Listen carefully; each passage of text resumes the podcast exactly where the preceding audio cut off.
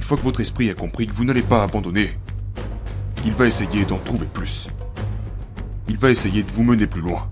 Une fois qu'il a compris que vous n'allez pas emprunter le chemin avec le moins de résistance, que vous ne vous arrêterez pas tant que ce ne sera pas fait, il vous permettra d'y aller. Je voulais commencer à devenir une meilleure personne.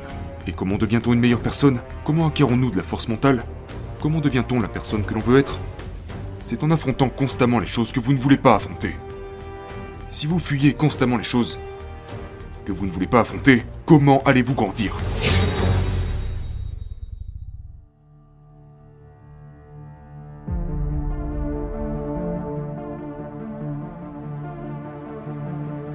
Je crois fermement au fait que nous devons faire des choses qui nous mettent mal à l'aise.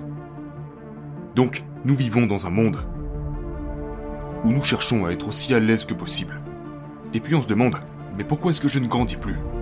Mais pourquoi est-ce que je ne me développe plus? On se demande pourquoi. Et lorsqu'une chose insignifiante dans notre vie devient difficile, et à la plus petite des choses qui devient difficile dans notre vie, on se demande pourquoi on n'y arrive pas. Nous nous recroquevillons et nous fuyons. Je veux dire, notre vie entière est organisée de cette façon. Toute notre vie est organisée sur le chemin avec le moins de résistance. Nous ne voulons pas souffrir. Nous ne voulons pas ressentir d'inconfort. Donc nous vivons constamment notre vie de sorte à ce qu'elle soit très confortable. Sauf qu'il n'y a pas de croissance là-dedans. Donc pour moi, je me suis rendu compte de ça. La raison pour laquelle je suis monté à 135 kilos est parce que c'était confortable. Ce qui était très inconfortable, c'était de courir. Ce qui était très inconfortable, c'était de faire un régime. Ce qui était très inconfortable, c'était d'essayer d'affronter des choses que je ne voulais pas affronter. Et j'ai aussi réalisé que lorsque j'étais vraiment gros, je n'avais plus de croissance. Pourquoi? Parce que je vivais confortablement. Donc j'ai réalisé que pour retrouver cette croissance, je devais faire face à toutes ces choses différentes qui me mettaient très très mal à l'aise. Une chose à laquelle j'ai dû faire face était la course à pied. Je détestais courir. Mais je savais que pour grandir, je devais faire cette chose tous les jours. Je voulais commencer à calmer mon esprit. Je voulais commencer à devenir une meilleure personne. Et comment devient-on une meilleure personne? Comment acquérons-nous de la force mentale? Comment devient-on la personne que l'on veut être? C'est en affrontant constamment les choses que vous ne voulez pas affronter. Si vous fuyez constamment les choses que vous ne voulez pas affronter, comment allez-vous grandir? Vous voulez savoir comment acquérir de la force mentale? Je peux vous donner un cours toute la journée sur l'auto-persuasion, la visualisation, sur comment manger un éléphant une bouchée à la fois, mais si vous ne vous mettez jamais en situation de réellement pratiquer ces choses, vous ne grandirez jamais. Nous traversons tous une bataille dans notre esprit. Un guerrier n'est pas une personne qui porte une arme. La plus grande guerre que vous aurez à traverser de toute votre vie se trouve juste entre vos deux oreilles. C'est dans votre esprit. Nous sommes tous en train de vivre une guerre dans notre esprit.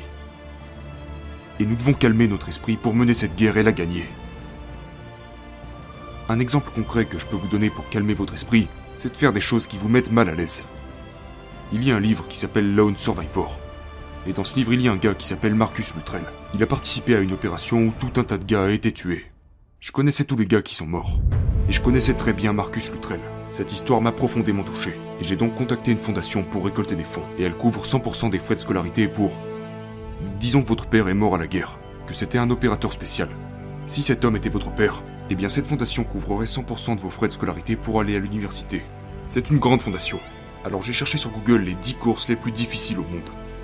Et à cette époque de ma vie, je n'étais pas un coureur. J'avais peut-être couru 10 km de toute l'année. Je faisais juste du powerlifting, de la musculation. C'est tout ce que je faisais. Alors j'ai cherché sur Google les 10 courses les plus difficiles au monde, et je suis tombé sur cette course appelée la Badwater 135. C'est une course de 217 km à travers la vallée de la mort en période d'été. Donc, je voulais participer à cette course, mais je pensais qu'il s'agissait d'une course par étapes. Je pensais que c'était une course où vous couriez genre 20 km, puis vous montez le camp et vous courez 20 km de plus le jour suivant. Je ne savais pas que les gens étaient capables de courir de telles distances en une seule fois. Je ne savais pas que c'était possible. Je n'avais même jamais couru de marathon. Donc j'ai appelé le directeur de la course un mercredi. Il s'appelle Chris Kosman. Et c'était en novembre. Il m'a dit, pour te qualifier à ma course, tu dois d'abord courir 160 km. Et j'ai dit, 160 km en une année? Je ne comprenais pas ce qui se passait. Il a dit, non, non, 160 km en moins de 24 heures. Je pensais que c'était humainement impossible. Il a dit, tu dois courir cette distance en moins de 24 heures pour que je te considère dans ma course. Et il a rajouté, il y a justement une course ce samedi. Et je l'avais appelé le mercredi, donc j'ai eu 3 jours pour me préparer à cette course, alors que j'avais couru seulement 10 km de toute l'année.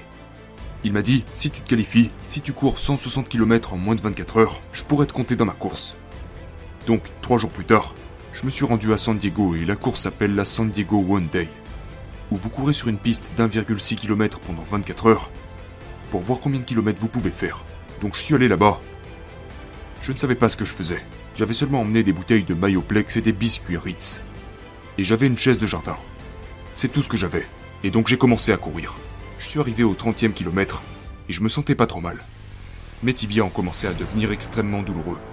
Et j'ai commencé à développer des fractures de stress. Des micro-fissures dans mes tibias.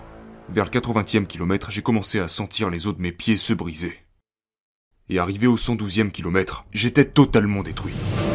Alors je me suis assis dans cette chaise de jardin que j'avais ramenée, et j'étais mort. Et je ne pouvais littéralement plus me lever de cette chaise. J'étais brisé. Je ne pouvais même pas aller aux toilettes. Il fallait que j'aille aux toilettes, mais je ne pouvais pas me lever. Alors j'étais assis là dans cette chaise, et je me suis littéralement fait dessus. J'étais anéanti. J'étais dans la pire forme de toute ma vie.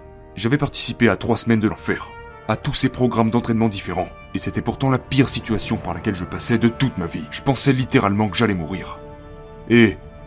Mais tout ce à quoi je pouvais penser était comment vais-je sortir de cette chaise, car il me reste 48 km à faire.